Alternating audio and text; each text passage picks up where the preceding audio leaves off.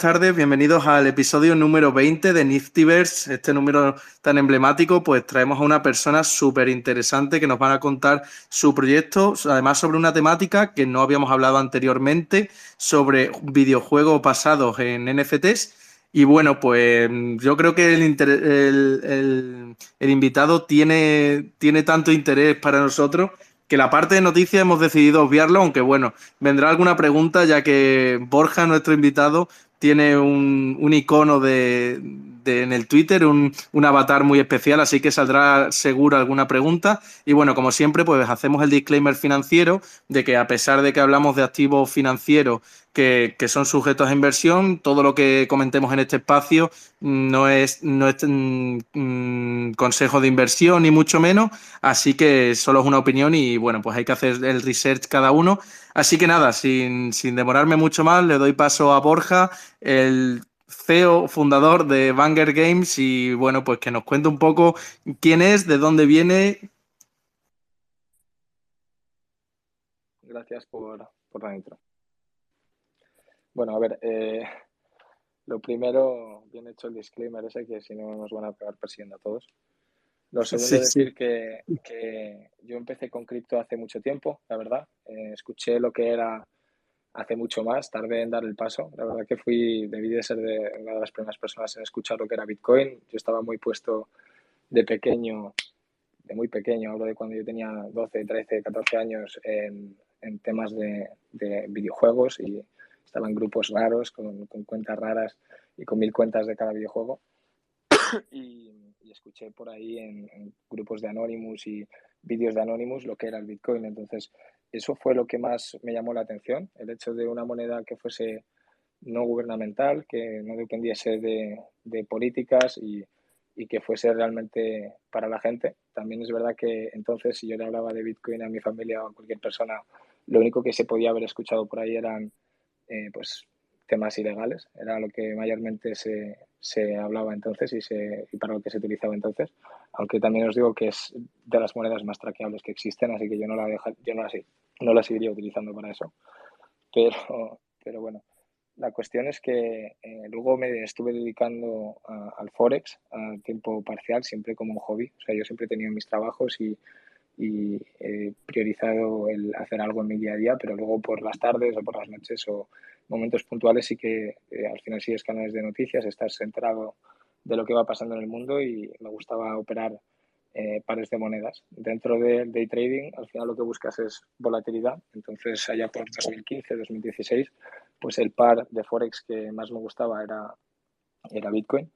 Y, y yo realmente era day trader, o sea, mi filosofía era una completamente diferente. Le decía a la gente que yo nunca me dormía con una operación abierta o que si la, me dormía con ella era porque estaba haciendo un swing de muchos días y ponía un stop que me protegiese bien, pero eh, claro, la, que tengo ahora es completamente diferente. Yo creo que el switch eh, que hice y el salto que, que hice a, a, Web3 en general fue empezar a emprender en el sector, no solo hacer gambling o o a invertir, ¿no?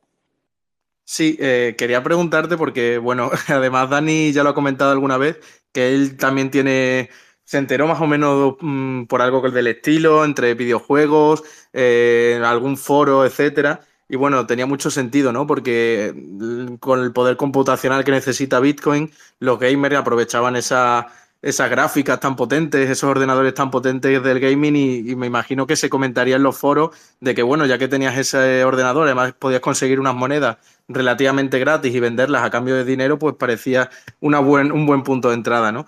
Y bueno, queríamos preguntarte también o que nos contases un poco de a qué te has dedicado previamente antes de, entrar en ese en eso de la web 3 tan, tan de lleno emprendiendo. Pues he sido siempre una persona muy eh, curiosa y bastante activa en ese sentido. O sea, siempre he probado todo lo que me parecía que podía ser una buena oportunidad. Eh, de pequeño eh, daba clases particulares a gente que, pues en alguna asignatura que, que, se me daba bien, podía llegar a dar clases particulares, paseado, he paseado a perros, me he metido en el mundo de la noche desde el principio, en discotecas live, luego en discotecas de la noche, o sea, de, de adultos. Y, y bueno, también es un mundo del que menos mal que bueno, conseguí salir. O sea, es un, es un mundo que está muy bien eh, para experimentar y para conocer a gente y la verdad que la gente es muy transparente por la noche, a veces demasiado, eh, y a la vez muy, muy falsa. O sea que es, es, como tienes los dos extremos de las personas ahí y a nivel laboral me parece una buena experiencia, pero no, no era lo que quería. Tuve también eh, mis palitos como modelo, he estado, ha sido algo que me ha hecho viajar mucho y lo cogí más bien como, también como un hobby. Y como todo lo que me he ido dedicando ha sido mundo online, pues lo podía hacer. Y al final acabé con, con e-commerce, conocí a un socio por fin que, con el que más o menos he tenido una trayectoria estable, eh, entre él y yo siempre muy estable, las empresas pues para arriba y para abajo desde el primer día, pero, pero en ese sentido alguien con el que he podido construir algo eh, a largo plazo y que yo veía pues un respeto entre nosotros que, en el que se podía confiar. Y, y desde ahí lo que hemos estado haciendo sobre todo son desarrollo de aplicaciones, nuestras ideas y al final lo que hemos hecho también es una especie de agencia de desarrollo. Más que de marketing nos, nos gusta lo que es el producto y el diseño y el desarrollo del producto. Entonces hemos estado ayudando a empresas a hacer la transición desde Web 2 a Web 3, pues igual que, que estáis haciendo en, Open, en con, con colecciones de NFTs y algunas otras cositas. Pero eh, básicamente eh, a lo que estamos dedicados ahora es a nuestras ideas ¿no? y, a, nuestros proyectos. En lo demás estamos más como advisors, intentando ayudar a otra gente y, y, a la vez ir construyendo recursos, que yo lo valoro mucho, pero concentrados en, en, el sprint que tenemos ahora mismo en Vanguard Games desde hace dos años, 25 horas al día en eso.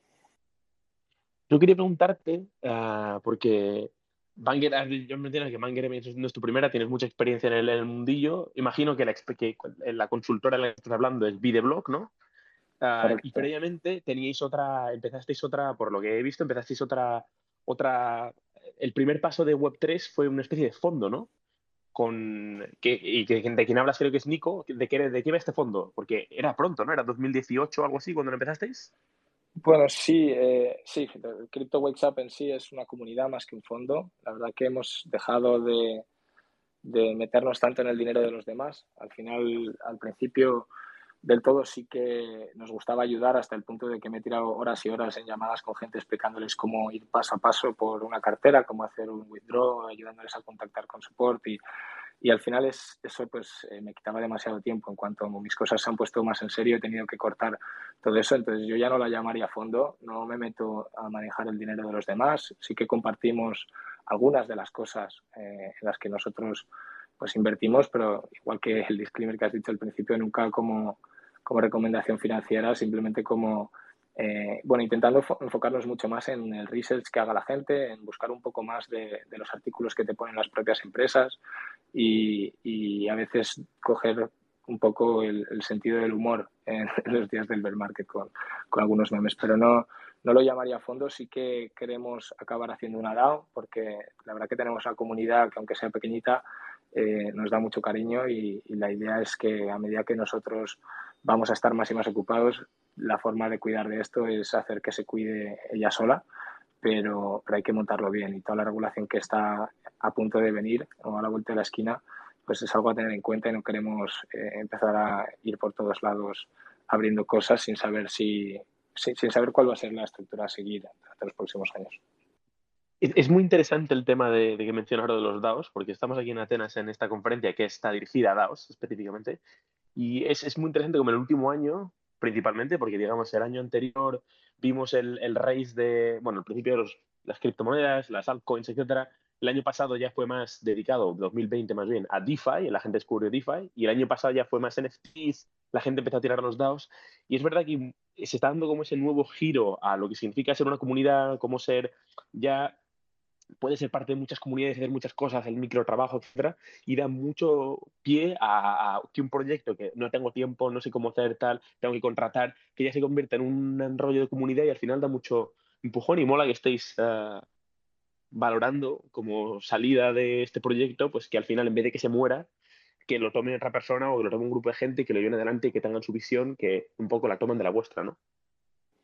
Eso es, y, y, y, no solo que se muera, o sea, al final la cuestión es escalarlo. El morirse no se va a morir porque yo lo hago por amor al arte, no nos paga nadie ni ganamos nada por lo que hacemos. De hecho, creo que debemos de ser de los pocos crypto influencers que no comparten eh, pues links de registro en exchanges. Alfa, entre comillas.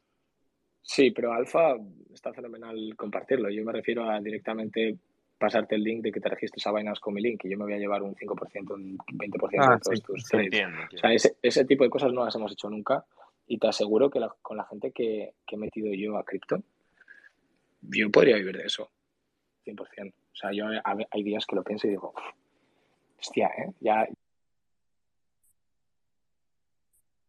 Uf, disculpa, disculpa, me he ido a mutear y te he muteado a ti.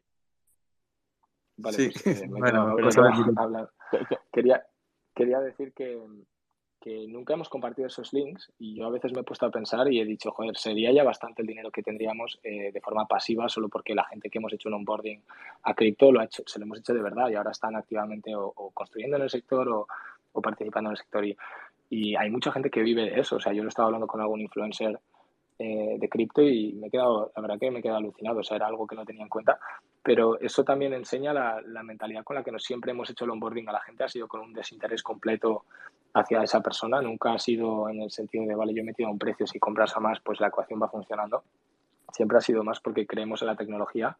Eh, el trading en sí te da un upside, siempre lo he dicho, hacia arriba o hacia abajo, o sea que incluso el que haya hecho un buen spot en el bear market se lleva forrando desde diciembre y, puede que sigamos así. Entonces, la cuestión de perseguir el precio hacia un lado o hacia el otro es para los que especulan. Yo, yo estoy más en el lado de los que queremos hacer una transición y lo que me parece interesante es la oportunidad que tenemos como una nueva generación en la que casi todo estaba copado, pero está copado por una serie de empresas que trafican con tus datos, vamos a decirlo así. Y la oportunidad que tenemos ahora es, eh, yo antes cuando empecé a intentar emprender, pues siempre lo que pensaba era cómo puedo hacer una app de algo que está en Web 2, eh, o sea, sí, cómo, cómo, perdón, en el mundo real eh, y cómo puedo traerlo a digital, ¿no? Y ahora el pensamiento sería cómo puedo hacer, traer algo de Web 2 a Web 3. O sea, todavía no hay un Uber que de verdad esté no traficando con tus datos eh, y no dándote el valor que, del, que ellos sacan al recopilarlos con una manera tan segmentada ya, o, Google o, Facebook. Al final tenemos pues cinco o seis, seis empresas, te diría, de servidores privados, que son estas que he mencionado, más Microsoft, IBM eh, y, ya está, y Apple y Amazon. Sí, bueno, el proceso entero de, Web 2, ¿no? con el paso del tiempo, digamos que se ha corrompido y hemos pasado de una herramienta que mola, y eso es lo que tengo un poco de miedo que pase con Web 3, una herramienta que mola mucho, que tiene mucha utilidad, etcétera, a que ha pasado a ser una cosa en la que es, ah, pues eso, se vive de la información de la gente y de los anuncios, etcétera, de todo este tipo de cosas, que al final el que aporta, como que drenan el valor de tu, del individuo para, para ese tipo de enriquecimiento, pero Web3 es la salida si, eh, si todo el mundo que está haciendo building encima de Web3 va con ese tipo de mentalidad, o por lo menos la mayoría, ¿no? Porque al final a lograr el mismo sitio en el que a lo mejor la regulación permita que pasen cosas, o la mentalidad de la gente cambie y pues eso, haya más gamblers o haya más, eh, más, más el profit, ¿no? Entonces, ¿cómo crees, siguiendo este pensamiento, que esto podría pasar? O tú dices, no, Web3 100% va a estar eh, blindado contra eso, por, eh, innatamente por la tecnología. No, a ver, el cambio, no sé si estoy ahora hablando, ¿se me escucha? Se te oye, se te oye. el cambio es inevitable, o sea que no va a ser igual de ninguna manera. lo que la idea es que cambiemos un poco mejor, ¿no? Entonces, ha habido un Internet del que todos nos hemos beneficiado o habrá gente que diga, joder, que deberíamos estar en los parques corriendo. Y yo he sido un poco eso, ¿no? Yo he ido a rebotes en mi vida, he sido muy, muy friki desde pequeño. Luego he tenido una etapa en la que pues he priorizado el divertirme, el explorar, el salir a la calle, el hacer deportes de riesgo. Y luego he vuelto, tuve un accidente con la moto y, bueno, he estado en silla de ruedas, he estado operado por todos lados, como 11 operaciones, o sea que he tenido que también una serie de excusas como para estar mucho tiempo delante del ordenador después. Y he visto el progreso del primer Internet que yo utilizaba, en el que no podías participar, a un Internet en el que subes fotos, pero las fotos no son tuyas y el que realmente se está forrando es el otro porque te ha enganchado con un vicio en la cabeza y, está trayendo hasta problemas psicológicos o las redes sociales traen un montón de cosas malas y, y yo creo que más buenas y eso también la responsabilidad es nuestra. O sea, eh, es del usuario de, querer hacer un buen uso de las herramientas que tiene a disposición. Es como si tienes una tijera y en vez de cortar el pollo, pues te pones a clavársela a tu hermano. Pues, pues eres tonto. O sea, ese es, ese es tu problema. Eh, a mi parecer, Web3 eh, va a haber dos Web3. Es como que siempre vamos a tener que tener un Internet centralizado de alguna manera porque lo requerimos como Nosotros la llamamos la web 2.5, ¿no? Esas herramientas centralizadas pues que facilitan el user experience de cómo se manejan las herramientas porque todo descentralizado parece que es bastante complicado para sobre todo para personas que no sean digitales desde, el, desde dime. Ahí discrepo, o sea, el, el user experience en sí irá mejorando. Obviamente un, día pero ya irá llegando gente al equipo a medida que eso crece que, se preocupa porque el user experience mejore. Yo me refiero más al user experience, no al customer service. O sea, va a haber siempre el usuario, lo que queremos, o como cliente, y habrá gente más o menos educada, que dice mucho la gente también, pero al final una empresa lo que prioriza es que el cliente siempre tiene la razón, ¿no? Es una de las normas. Y, y si el cliente siempre, si el cliente la caga con dinero y tú no le puedes ayudar porque no tienes sus datos, porque no tienes un traqueo, porque no puedes bloquear, no puedes dar marcha atrás, pues como empresa es como que tienes que decir que no puedes ayudarle y que ni siquiera sabes si, si te está diciendo la verdad. Eh, entonces, eh, eso es lo que yo creo que no, pues que no va a funcionar. Hay muchas empresas que, que van a quizá utilizar, o sea, es como lo que dice el gobierno chino. El gobierno chino no le gustan mucho las criptomonedas, pero le encanta blockchain y es como la tecnología en sí es muy, muy, muy poderosa y hay criptomonedas que, que están hechas para un purpose o, con otro, o sea, con, un interés o con otro. Y quizá Monero no le gusta a ningún gobierno porque no tiene un servidor de búsqueda y a ver cómo lo traqueas. Y, y, y otra criptomoneda como XR, XRP, pues le pueden ver muchos bancos una utilidad directa. Pero hay muchos, muchos proyectos que están saliendo y luego hay muchas webs que están convirtiéndose en dApps en productos más descentralizados y, siempre va a haber un poco un, cambio que no podemos controlar y que el, usuario va a tener que ir definiendo y va a tener que, escoger siempre, eh, depende de su interés, si, si usa un modelo centralizado o descentralizado, pero yo creo que los dos van a sobrevivir.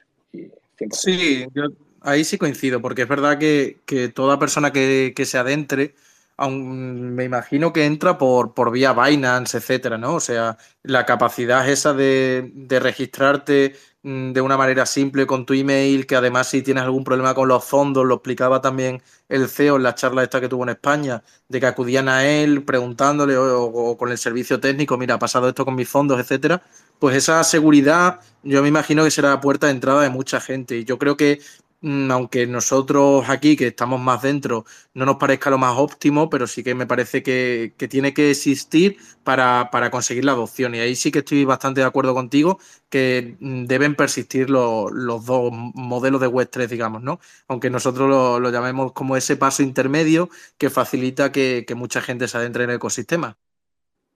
Correcto. Y habrá muchas empresas de las que vamos a ver ahora que que están aquí más, pues como se dice en inglés, eh, por un quick money grab y, o sea, para hacer el quick back, como es que, perdón porque estoy todo el día hablando en inglés y estas expresiones ya estoy... No te preocupes. no las puedo, no las puedo traducir en el momento, pero como para, para hacer el, el, dinero rápido y fácil, eh, aquí ahora mismo se acaba de secar el mercado y este mercado es de los primeros que se ha visto afectado por una posible recesión que vamos a ver. O sea, el, único mercado que yo veo ahora mismo todavía resistiendo es el, el inmobiliario pero no sé cuánto tiempo le queda. Y como sigamos a este ritmo, los intereses van a seguir afectando y la gente luego se va a ver con un problema en deudas de crédito, en pagos de crédito. Y, todo eso se puede convertir en una espiral, pues no como la de Luna, pero, pero casi.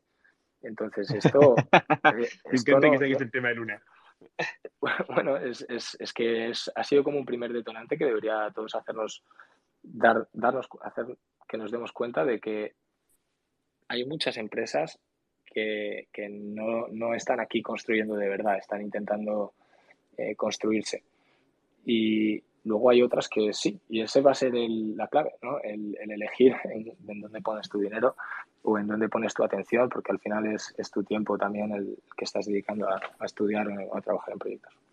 Sí, además lo del Luna es curioso porque fuera de que sea o sea, es verdad que los fundadores pues habrán sacado su tajada, etcétera, pero es verdad como que el protocolo no se sostenía y realmente alguien se ha dado cuenta de eso y lo ha explotado, ¿no? Es un poco la, metáfora de que si mañana todos fuésemos al banco a sacar nuestro efectivo no habría suficiente. Pues ha pasado eso un poco con el tema de Luna y sí que te hace estar mucho más atento a, realmente que lo que te cuenten no es todo, no es oro todo lo que reluce, ¿no? Yo creo que, que va por ahí. Y Borja, siguiendo un poco con el tema de los NFTs, que es sobre todo lo que charlamos aquí, ¿qué es lo que ¿cuál es el catalizador que te dice, vale, me voy a dedicar a esto a tiempo completo, dejando un poco al lado esa, esa, ese onboarding de gente al mundo cripto, etcétera, esos proyectos que tenías más de e-commerce, más de Web 2? ¿cómo, ¿Qué es lo que te hace cambiar? Bueno, yo estaba en su momento trabajando todo el día en, esas cosas que he mencionado antes y por la noche estaba jugando a videojuegos. Entonces, eh, mi vida era esa, sinceramente. Durante dos años prácticamente he estado lesionado y no podía hacer mucho más que, que eso.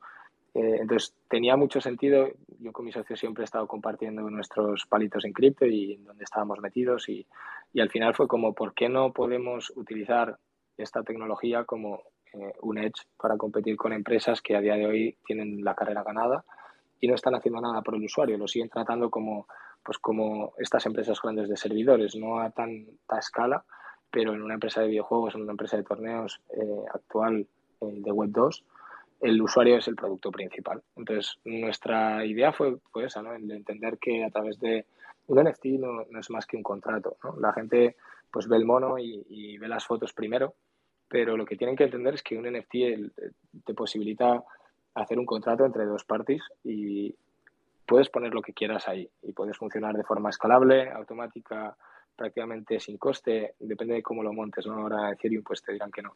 Pero también eso es porque eh, no están entendiendo eh, la saturación que puede sufrir una red o, los upgrades que tiene.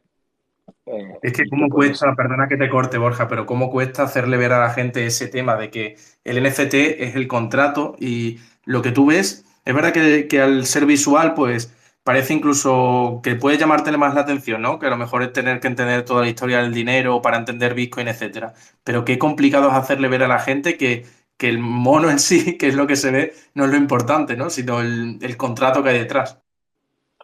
Eh, efectivamente, efectivamente. En el caso del mono, bueno, lo que lo más interesante es la marca eh, que se ha construido, que es sinceramente un récord y ya se empezará a estudiar y ahora mismo todo el mundo lo ve como una simple colección, pero cada colección eh, de estas artísticas que están saliendo deberían eh, medirse como una empresa y al final es, es lo importante. Tienen un equipo detrás, tienen un roadmap, tienen una serie de hitos que tienen que ir consiguiendo y, y, si a ti te cuadran, haces la inversión y si se van cumpliendo, pues será una buena inversión y si no, pues quizá no habías valorado bien eh, la empresa en el momento de invertir, o, pero, pero hay una forma bastante tangible, aunque sea un producto eh, mucho menos líquido que una criptomoneda, de, ponerle precio. Y luego lo más interesante del, del, hecho de los contratos es que no solo pueden estar ligados a fotos, o sea, en nuestro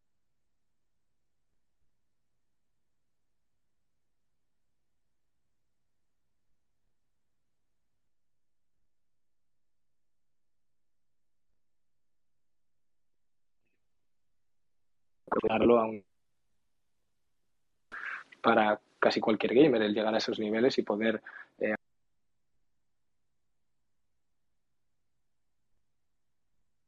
¿Borja? Sí, yo también he perdido, creo. Sí, sí, te estás perdiendo. Es que creía que era cosa de mi, de mi conexión. bueno, yo también. Siguiendo, un poco con el hilo, dale, Borja, que te hemos perdido momentáneamente. Parece que estamos teniendo problemillas, pero bueno, nada, siguiendo un poco con el, con el tema, lo, potente, como, como, siempre decimos en este espacio, es la, pues, la identificación de ese contrato, que el NFT es un contrato en sí mismo, y más allá de, de lo que se vea, ¿no? O lo que adquieras, como está comentando, con, con el tema de los monos, pues estás adquiriendo pertenencia a una marca, con otros temas como por ejemplo una canción, puedes incluso eh, ser dueño de los royalties, puedes tener la intellectual property de, algún objeto, incluso te puede facilitar entrar en, ciertas páginas web o te puede dar cierto contenido, eh, la verificación de ese contrato. ¿no? Todo esto es lo que siempre llamamos la, web 3 y bueno, pues Borja eh, con su empresa lo está adaptando a, a los videojuegos que han adquirido la denominación de Play to Earn porque permiten que los usuarios adquieran estos NFT que son limitados y eh, obtengan ciertos tokens jugando, o sea, mientras juegan, ¿no? Se me había cortado Dale, Borja. sí, hemos perdido, sí. Vale, lo siento. Nada, pues no, sé, no, sé dónde, no sé dónde me he quedado. Voy a resumir muy rápidamente. Lo que hacemos básicamente en Banger Games es, es, es que debo ir eh, por detrás en, tiempo, pero bueno, lo que hacemos en Banger Games es eh, dejar que la gente cree competición inteligente sobre cualquier videojuego y darles un rewarding por todos los datos que al final sí que se almacenan, pero en vez de llevarnos toda la pasta a nosotros, por así decirlo, se la damos al usuario de vuelta y, se hace no un tráfico de datos, sino una transparencia de, todo lo que se va almacenando y eso al usuario le sirve como una forma de traquear su gameplay a través de diferentes juegos, diferentes publishers, diferentes plataformas. No sé si le hemos vuelto a perder. Dani, ¿tú lo oyes? Yo, perfectamente, perfectamente. Perdón. Vale, vale, joder, menos mal, digo, no puede ser. Eh, pues eh, lo que quiero decir es que a día de hoy hay, una competencia muy grande en todos los sectores en general, más en Web 2 que en ningún sitio. Web 3, de hecho, es el sitio donde, como somos muy pocos, pues intentamos apoyarnos entre todos, pero eh, en todos los sectores hay competencia y en el gaming más.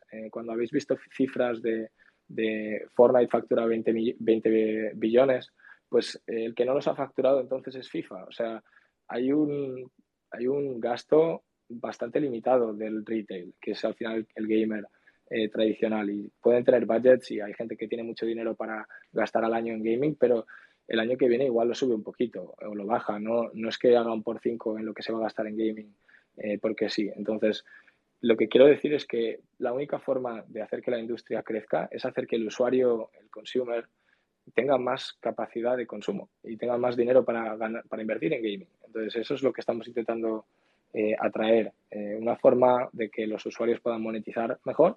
Y si tú ganas en una industria, lo más seguro es que inviertas o diversifiques en esa misma industria. Cuando yo he ganado en cripto, pues he invertido más en cripto y he diversificado. Y eh, un gamer, si gana en gaming, seguramente reinvierta en gaming. ¿no? Ese es nuestro concepto. Además, es muy interesante porque ah, lo has, lo has identificado desde el principio mucha gente este paso se, lo saltaría cuando piensan estas cosas, pero vosotros lo que estáis haciendo es eh, monetizar la información de la gente, que a un nivel core, digamos, a un nivel de núcleo de la idea del modelo de negocio, es muy interesante identificarlo desde, esta perspectiva, ¿no? Y el, tema de Web3 y el Play to Earn ahora mismo, bueno, por ejemplo, eh, sin ir más lejos, proyectos que ni siquiera son gaming, que es un poco más de onboarding, les conocemos de Solana porque están petándolo la gente de Stepping, este tipo de proyectos, que bueno, puedes pensar lo que quieras de Stepping y de las zapatillas y que puede ser un Ponzi o X, pero sí que es verdad que está haciendo un boarding muy grande este tipo de gente, a, gente nueva que no conoce nada del espacio y, atrae mucho, no solo capital, sino también eh, talento, trabajo, de todo, para que la gente empiece a entrar, ¿no? Y pues sí, no te, lo voy a negar, no te lo voy a negar. Yo, yo de hecho, eh, he caído en alguna estafa. Eh, todos, todos nos habrán estafado alguna vez y cada vez menos, pero Siempre y... de este programa, que siempre, seguro que alguna vez te han estafado con algo. Seguro. Y, es triste, pero, pero bueno, es parte del camino, me imagino.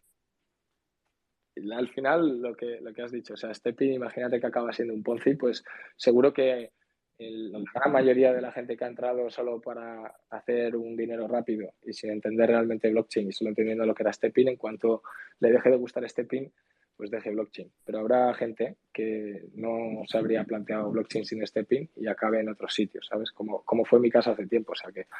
es el eh, efecto de la Coca-Cola, ¿no? En el vaso, cuando echas una Coca-Cola, siempre queda, aunque la espuma suba muy, muy hasta arriba, siempre queda ese pozo y siempre queda una, masa de que, bueno, puede, ni, ni, siquiera sabemos cómo va a acabar ese proyecto, pero sí que es cierto que la gente se, aproxima, ya sea por hacer deporte, ya sea por, por los videojuegos como vosotros dos, y bueno, pues gran parte después se queda o siendo usuario o creando, ¿no? Efectivamente. Eh, y, eh, además, es muy interesante también el tema de que eh, el tema de stepping poncis, etcétera, que trae normis, digamos, a lo que en el espacio llamamos normis, gente normal y corriente, pero normalmente la adopción siempre viene primero la gente que se lleva, no la hostia, eso es mala palabra, la gente que, que las primeras ratas de laboratorio normalmente para todos estos temas son los gamers. Es el espacio en el que primero entra la tecnología, las microtransacciones, etcétera, ese, modelo de monetización nuevo que entró, pues eso, con el tema de las skins, las cajas, de todas estas cosas que son modelos externos que han cogido y ahora los integran muchas marcas en muchas cosas. Los gamers siempre han sido los primeros, ¿no? Y es, y es interesante como la gran entrada a, Web3 muchas veces es a través del gaming. Muchas veces te dicen los gamers, no quiero NFTs, no quiero blockchain, no quiero Web3 porque es un timo, porque es un Ponzi, porque no sé, no sé cuántos, pero al final cuando entienden mejor que es exactamente lo mismo que están haciendo, solo que con más libertad y pues eso, con un factor de ownership mucho más grande.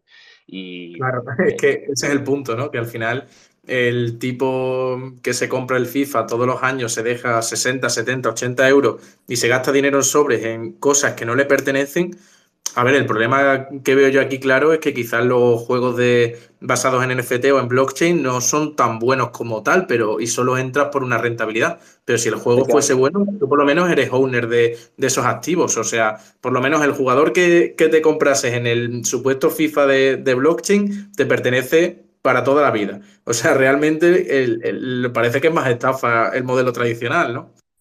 Acabas, acabas de darle en el clavo. O sea, yo iba a decir si Fortnite viene y te trae al, eh, es como se llama el actor este, al, señor de negro en, en NFT, pues sería la caña, ¿no? Tener la primera skin nivel 100 de la temporada 1 de, de Fortnite. Ah, pero... el famoso John Wick, ¿cierto? Sí, no sé si es la 2 o la pero bueno.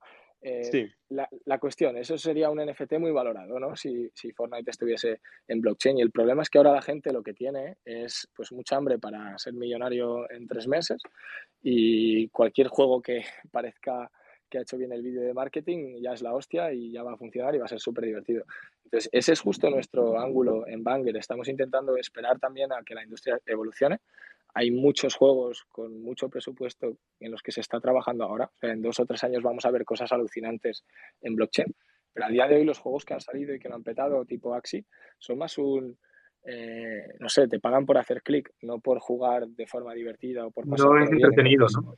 Claro, no es sostenible porque no es tan entretenido como joder, al final la gente juega videojuegos porque pasa el tiempo y de forma casi que altruista, ¿no?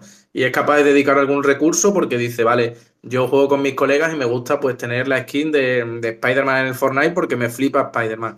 Encima, pues sé que le doy dinero a una empresa que está haciendo un videojuego, está mejorando y que no me cobra por jugar. Vale, ese es el beneficio que tengo yo cuando juego un videojuego, no tengo claro, que es pasar el tiempo. Al final, esperar una recompensa monetaria de un videojuego puede estar incluso un poco vacío. El caso es que tú el día de mañana con el juego NFT seas owner de, eso y si otra persona le da un valor monetario, pues genial para ti, pero no creo que sea la finalidad que busques cuando te metes en un videojuego. No, de hecho esos juegos lo, que se han ido sosteniendo es porque su modelo de negocio estaba basado en que los siguientes jugadores iban a pagar más por jugar y al final pues el, el incentivo que tienes por jugar se rompe.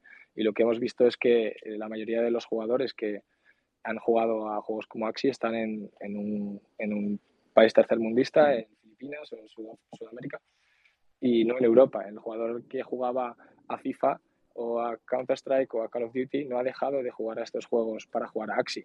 Una persona en México que no está encontrando trabajo y no tiene mucha oportunidad, quizá ha dejado de jugar a esos juegos para ponerse a jugar a otro juego que es menos entretenido, pero le paga.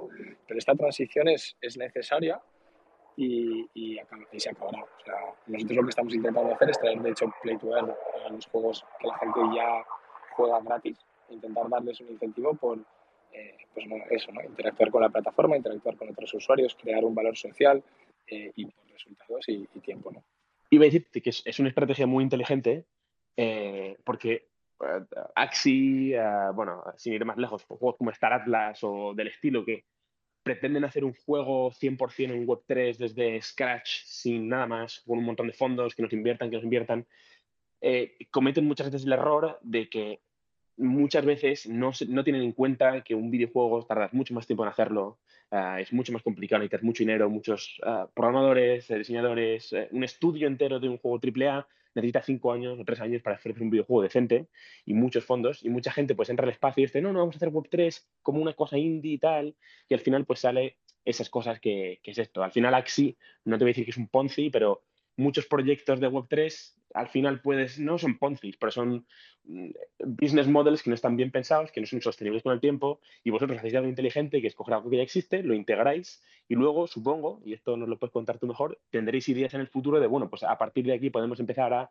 eh, invertir en desarrolladores que hagan juegos que estén mucho más integrados, meter un montón más de activos y de, y de, y de ah, tecnología nueva e integración nueva para...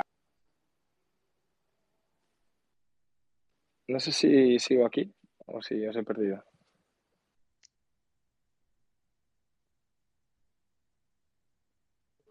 Hola.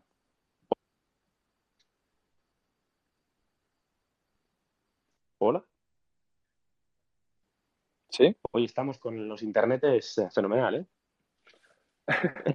bueno, eh, sí, lo, has clavado. O sea, eh, va a haber una, evolución y, nosotros tenemos cosas guardadas. Tampoco las quiero decir todavía, pero sí que cuando hayamos cumplido los primeros hitos, que es conseguir una comunidad fuerte, pues se abren muchas posibilidades para con la tecnología y, nuestra idea no es acabar siendo un estudio, eso te lo digo desde ya, no queremos entrar en la industria diciendo que queremos ser una cosa nueva y no competir con los que ya hay para luego empezar a hacerlo. Eh, sí que acabaremos queriendo ayudar eh, en la manera de lo posible. Desde el primer momento somos una puerta para que un juego descubra a un usuario o para que un usuario descubra un juego pero eh, en, una segunda, instancia podremos abrir eh, pues, promociones eh, o, funding para juegos o ideas que la comunidad quiera que se desarrollen. ¿no? Entonces, las posibilidades se, irán ampliando, pero nuestra idea no es directamente ponernos a hacer otra cosa que mejorar la experiencia de los usuarios y dirigir ese puente de educación para que un gamer entienda que, blockchain está para traerles valor, si, se hace, bien. Ups, hemos perdido. Lo siento, Álvaro, no sé cómo no tienes cojos. Lo siento, Borja, que le traigo yo otra vez. Em, ¿No, me habéis escuchado nada? Sí, sí, te hemos escuchado, pero no sé por qué a, Álvaro le he tirado Twitter. A Álvaro, vuelvo a pedirlo, que no me deja darte nada. A ver.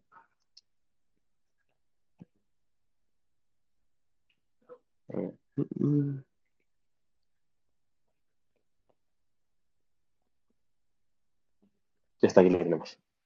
Yo creo que también una cosa interesante aquí es plantearse las economías. O sea, la inflación es algo que, de, alguna manera tiene sentido, aunque no nos guste a ninguno y el dinero cada generación pues pierda valor y, la economía no esté generando suficiente valor como para eso sea medianamente sostenible, lo, que necesita eh, la gente y las nuevas generaciones es más dinero. Si, tú, si, si la generación anterior hubiese ganado todo el dinero posible y solo gastase lo necesario para vivir, tú como segunda generación solo tendrías acceso al dinero que esa persona quisiese gastar, ¿no? Eh, este es el caso de Bitcoin con, yo que sé, mi nieto, ¿no? Que se lo, se lo ha perdido. Entonces, eh, la economía de, del sistema en sí está pensada para eso, para gente que la ha cagado tenga una segunda oportunidad y para gente que, que es nueva, una, una, nueva generación vaya a poder tener oportunidad. Yo creo que obviamente luego eh, los modelos que nos permitirían hacer que esto funcionase se explotan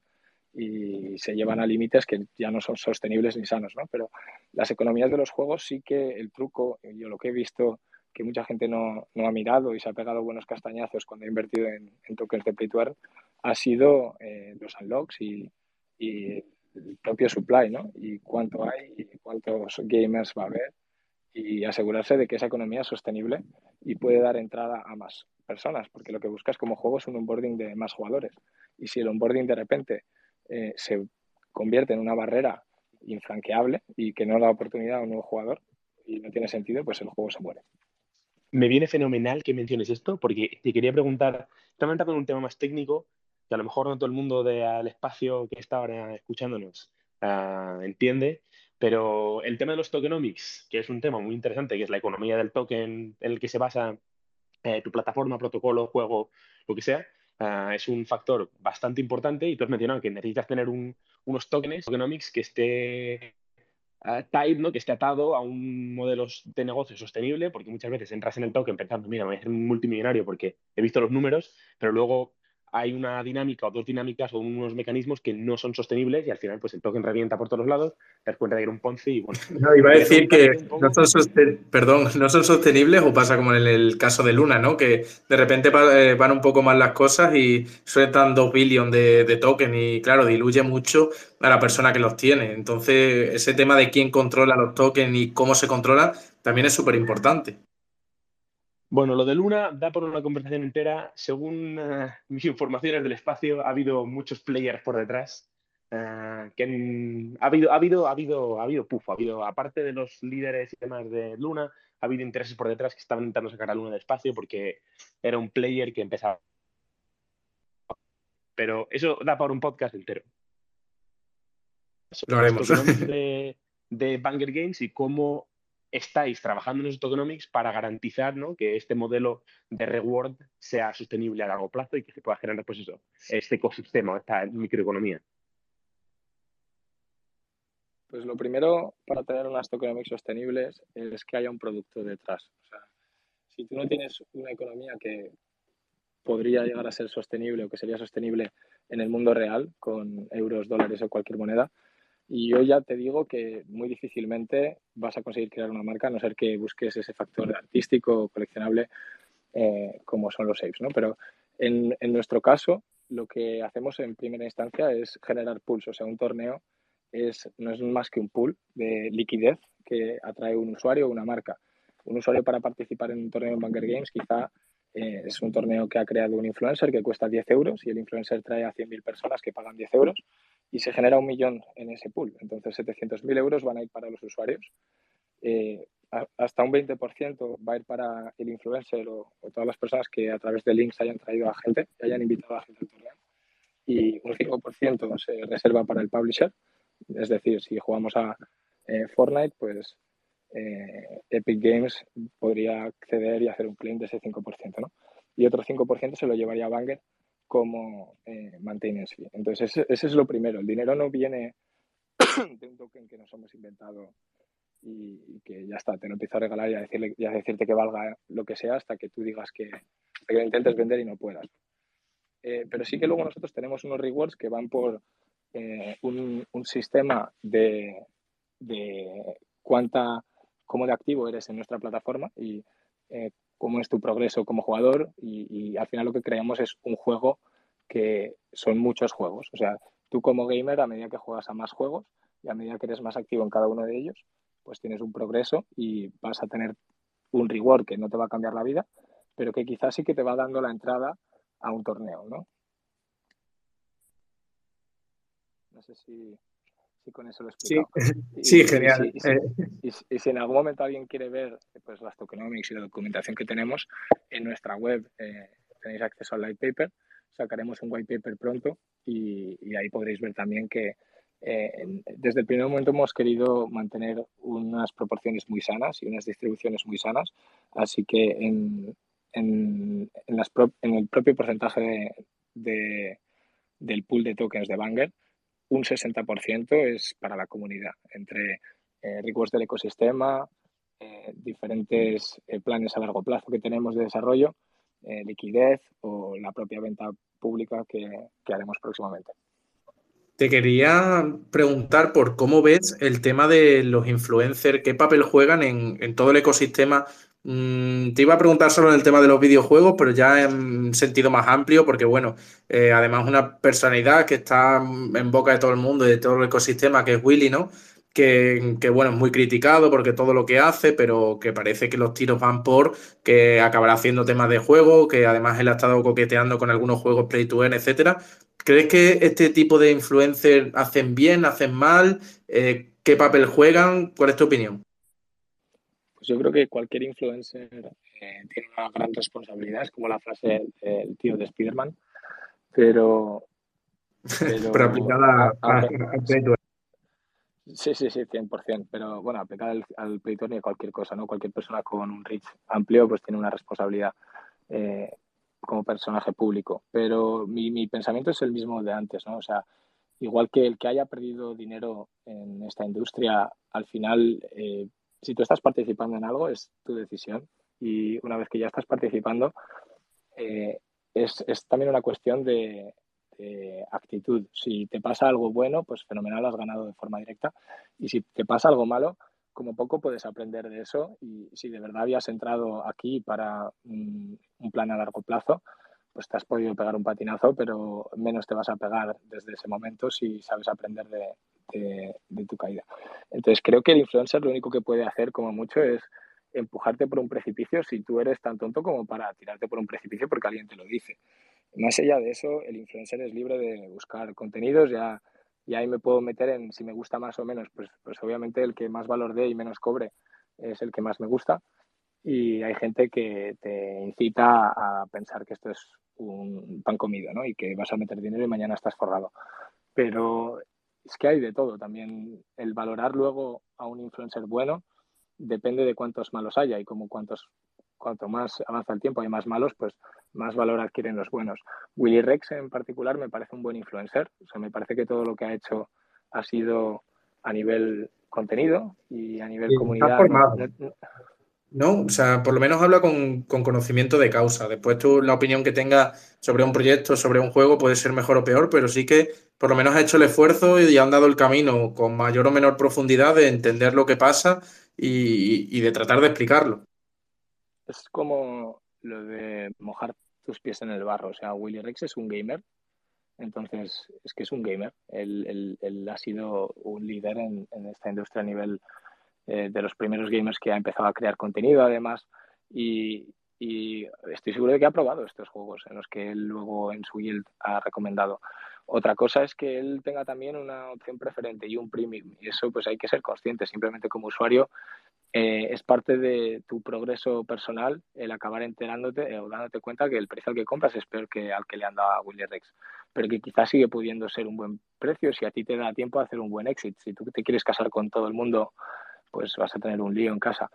Eh, entonces, al final, no, no es culpa de Willy Rex eh, que esos proyectos luego hayan pasado por este bear market y, y no diría que Willy Rex es un mal informador. Sí que me parece que hay mucha crítica eh, de los gamers de primeras y que le ha afectado. O sea, ha sido muy, muy criticado por gamers que no han aceptado todavía estos modelos eh, tampoco tradicionales o, blockchain en general y, cripto.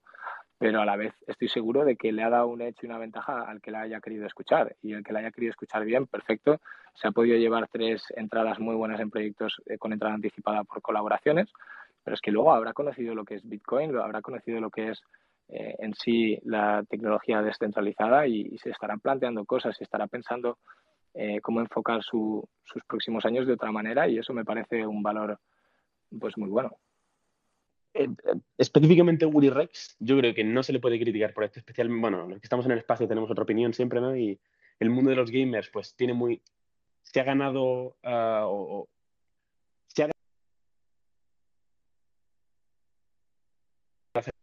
la adopción primera de los gamers ha llegado durante los años feos, eh, de mucho prueba y error, donde nada está pulido, donde todo es muy, pues eso, eh, tú has mencionado que empezaste en, en 2012 y por el estilo, yo empecé por el por ahí también minando bitcoins en World of Warcraft con una guild y es muy diferente el panorama que tenemos antes que ahora. Pero antes había muchísimos más. Ojalá, ojalá hubiese, ojalá hubiese empezado en 2012. No, no, no. Yo debí escuchar lo que era Bitcoin la primera vez que vi un vídeo de Anonymous en 2012 y empecé en 2015 con Forex, que no he holdeado Bitcoin hasta 2017. Eh, o sea que yo también me arrepiento de, pues eso, ¿no? de haber tardado tanto en dar pasos, pero a la vez creo que es parte del proceso. O sea, cada persona tiene que respetar sus tiempos y, y yo, yo no he parado de hacer cosas entre medias, pero nunca he tenido, nunca me he quitado tampoco este run run por detrás y, no es tan fácil defenderlo, no era tan fácil defenderlo antes como ahora. O sea, de mí se ha reído todo el mundo cuando yo hablaba de Bitcoin en 2015-2016, ¿entiendes? Y vamos, estamos en el momento en que, que, realmente te da la razón, ¿no? O sea, si realmente se viene un bear market, verás cuando eh, tus conocidos que te han escuchado hablar ahora te digan, mira cuánto estaba dejando, mira cuánto tal, pero como tú dices, es parte del proceso y ya has tomado la decisión de, estar dentro. O sea que realmente es lo que siempre se dice, que si confiabas y te gustaba eh, una cosa a un precio alto y realmente crees, ¿por qué cuando baje no vas a seguir creyendo? Eso es. Hay que entender el producto en sí, ya te digo, el precio, si es por precio y hacer trading, se puede ganar dinero a la alza y a la baja. Eh, eso es. Aquí que, por, eso creo que nosotros, uh, que ahora hemos pasado, porque yo también he pasado por la fase de trader de NFTs y de cripto y de moneda y de ICOs y todo el rollo. Uh, al final te cansas un poco de eso, entiendes cómo funciona el mercado, mola, fenomenal, dinero, bien, pero no es algo, pues eso, no es algo sostenible a largo plazo. Y no es algo que al final te, te llenen y te encuentres algo y dices, bueno, sí, es, es dinero, está bien, mañana puedo, tiene downside, tiene upside, mañana puedo ganar mucha pasta, mañana puedo perder mucho. Yo creo que se ha hecho un mal trabajo, no mal trabajo, es, al final es lo más, lo más shiny, ¿no? Para la gente, el hecho de eh, el dinero. Entonces, es la manera más fácil de hacerle onboarding a la gente en este espacio. Al final la gente viene pues porque se quiere hacer millonario en tres días con un proyecto de mierda. Si estás aquí suficiente tiempo, pues entiendes que esto funciona de otra manera, hay más cosas y la oportunidad ah, para el futuro es mucho más grande que simplemente el, el dinero y los ups and downs. No podía dejar de preguntarte y no sé si Dani tendrá alguna pregunta más, porque, por cierto, vamos a hacer una pequeño paréntesis para el tema POAP. Dani, por favor. Ah, bueno, claro, como todas las semanas, eh, tenemos el, POP semanal. Eh, los que no sepáis lo que es un POP, es un, eh, un, NFT de asistencia, es gratis de mintear. Simplemente tenéis que descargaros la aplicación de POAP, POAP, en el App Store o en, o en Google Play y introducir vuestra wallet de Ethereum, vuestra address de Ethereum y os mintea gratuitamente un, un POAP de asistencia, una insignia de asistencia entonces os voy a dar un código, lo tenéis que introducir en Secret Phrase y lo repetiré al final del podcast otra vez para quien no haya tenga la aplicación todavía uh, y debería mintarlo automáticamente. Y bueno, pues como siempre decimos, quien vaya coleccionando estos POAPs, eh, vamos a empezar a hacer cosas interesantes con ellos eh, relacionados con eventos IRL en, en España y con algún sorteo que hagamos. Así que el código esta semana es 9087 Banger, como Banger Games, 8065. Repito, 9087 Banger 8065. Es el código de la semana. Si, si alguien tiene algún problema, como siempre, eh, lo voy a repetir al final. Y si no, pues mandarnos un, un DM y nos encargamos de arreglarlo. Nada, siguiendo con el hilo y hemos hablado de, bueno, de cosas que quizás te arrepientas por no haber invertido antes, porque ya que lo has escuchado hablar, etcétera, como pasó con Bitcoin y bueno, siempre la cosa que tenemos todo de si hubiese invertido cuando lo escuché tal o si hubiese invertido en este momento, pero claro, eso es reescribir la historia. Aún así, mi punto es que, es verdad que quizás dejaste pasar esa primera oportunidad, pero mm, bueno, queremos que nos cuentes la, experiencia de Borape, de cómo te diste cuenta del proyecto, qué es vivirlo desde, dentro, qué es lo que más te gusta de, esa comunidad que se ha formado, etcétera. Que nos cuente un insider del proyecto, cómo, cómo lo vive. Vale, pues sinceramente es una comunidad que conocí desde el principio prácticamente y bueno, era un arrepentimiento constante a medida que el precio subía y subía de, de, no entrar. También te digo que no me arrepiento de nada de haber entrado más tarde, o sea, el momento en el que estábamos en la empresa eh, en aquel entonces era otro y, yo tenía que, que, ser muy cuidadoso con, con, mis fans personales. En el momento en el que hemos hecho una ronda exitosa y yo he podido tener yo he podido dejar de, de tener que echarle gasolina a Banger de forma directa, pues tanto mi socio como yo, el, primer proyecto con el que decidimos apostar a nivel blue chip, que era lo que estábamos buscando de, primera entrada, fue, fueron los apes. Y pues los compramos con un floor price de alrededor de los 25, 28 Ethereum, que era un precio ya bastante caro, te quiero decir. No era un precio barato. Si te digo que los he visto a un Ethereum y a 4 Ethereum. Entonces, eh, pues para nosotros fue una apuesta. También en, el momento de comprarlos la gente nos decía que estábamos locos gastarte 50.000 euros en, en, eso, pero bueno, eh, han llegado a precios que han sido ridículos, nos han hecho airdrops increíbles. Me parece que el día que nos hicieron el, el airdrop que recibimos por tener tres apes era alrededor de un pues 900 y pico mil euros o 1.200.000 euros porque fluctuó bastante ese día. Pero pudimos hacer un cash out eh, desde luego de más de lo que habíamos invertido y seguimos teniendo eh, mucho apoyo por un proyecto que nos ha dado tanto y, y, no solo eso, o sea, a nivel networking y, a nivel las conexiones que estamos haciendo nosotros eh, de forma empresarial son en, mayor porcentaje digitales. Entonces, igual que alguien llega con una buena presencia o con un buen coche a una reunión en la vida real, que nunca he sido de los que priorizan esas cosas, pero sí que se nota o, se notó y se ha notado más también en comunidades, pero eh, más hablar de tú a tú con, con, ciertos inversores cuando llegas y entras en un grupo de Telegram eh, y la foto de perfil es una IP, pues eh, esas cosas se, se, se, han, se han notado también. Sí, es que justo en una, perdona Dani, eh, en una charla que tuve con Finet, Finet Talk, que hace unas Crypto Talk, etcétera, preguntaban que cuál era el valor de que si el mono, que si tal, que si le hago pantallazo y al final, como tú has dicho, es una marca, ¿no? Y una marca que puede ser una marca personal, igual que cuando llevas la camiseta de, Adidas o una camiseta, unas zapatillas de, tu marca preferida, te estás expresando en cierto modo, pues esto también sabes que eres parte de una comunidad, después es pertenencia a, una marca y, y realmente el networking que se hace dentro de esa comunidad es brutal. O sea, si mañana tú haces una empresa de camisetas, eh, mm, Borja Camisetas, y la lleva Stephen Curry en el calentamiento de un partido porque le ha molado tu diseño y está dentro de esa comunidad, que a lo mejor no podías haber llegado a él de otra forma, quizá esa publicidad valga menos que lo que te costó Lake, ¿no? O sea que realmente el valor intrínseco de, de esa comunidad es muy grande y es cierto que desde fuera cueste verlo, pero la realidad es que mucha gente, bueno, y de hecho por eso, por eso tiene ese valor, ¿no? Sí, al final el, el network es eh, tu net worth, pues eso es lo que se ha convertido esta comunidad en, muchos casos. Hay gente que te ofrece una fiesta en un yate o te ofrece que cuando vayas a Nueva York tienes todos sus Airbnbs disponibles o locuras así muy, eh, pues no, no, llegan a ser filantropistas, pero son, eh, no lo sé, amor por la comunidad y por los que han apostado por una locura como, como la que tú has apostado, ¿no? Y, en ese sentido sí que han hecho mucho ruido.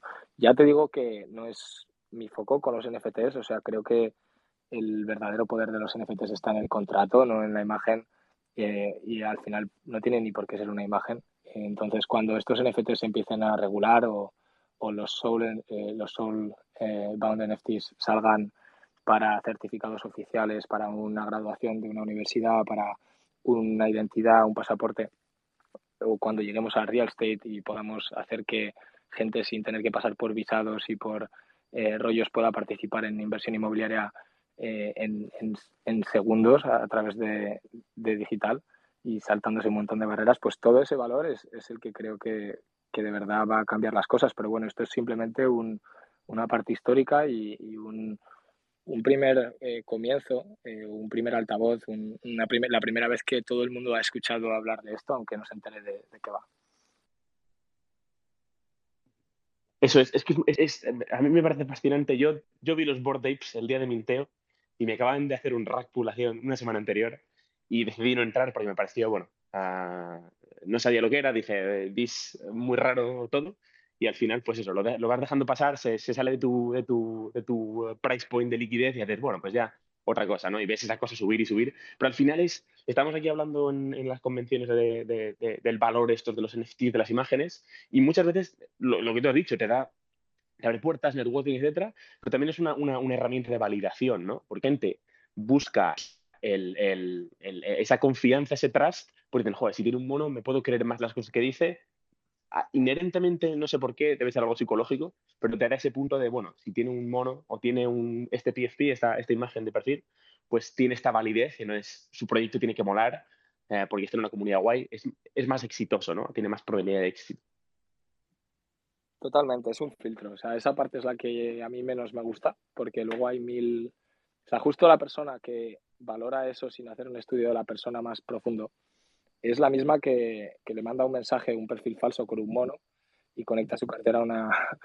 A una esa, esa, esa, entonces, entonces, ese tipo de personas, bueno, ya te digo, es un proceso. Eh, creo que hasta todos hemos tenido un momento de inconsciencia en casi todo lo que hacemos al principio. Entonces, ya, ya aprenderá y ya será el usuario ideal que buscamos. Y si espero que pues lo, lo, que nos aseguraremos es de que la, la, el castañazo no se lo pegue con nosotros, pero no podemos al final esa, protección no se, no se puede asegurar.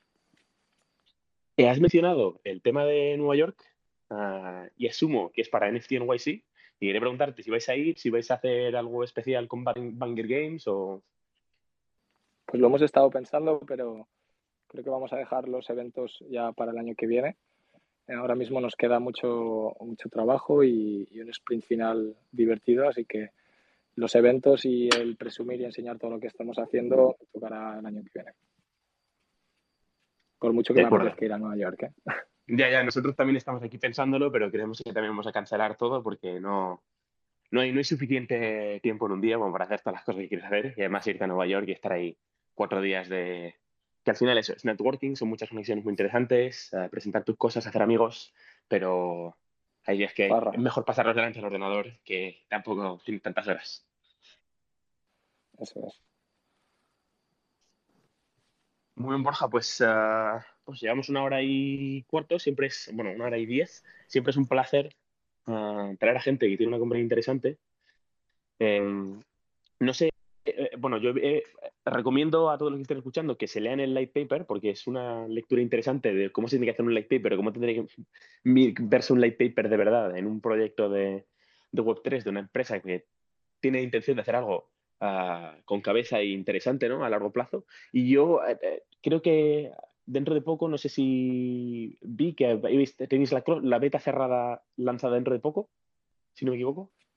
Sí, la beta cerrada eh, ha estado ocurriendo y ahora mismo no, no, hay acceso, pero lo que sí que podéis es a través del Discord, que está en nuestros canales, o sea, lo podéis encontrar en la propia página web, que es bangergames.com.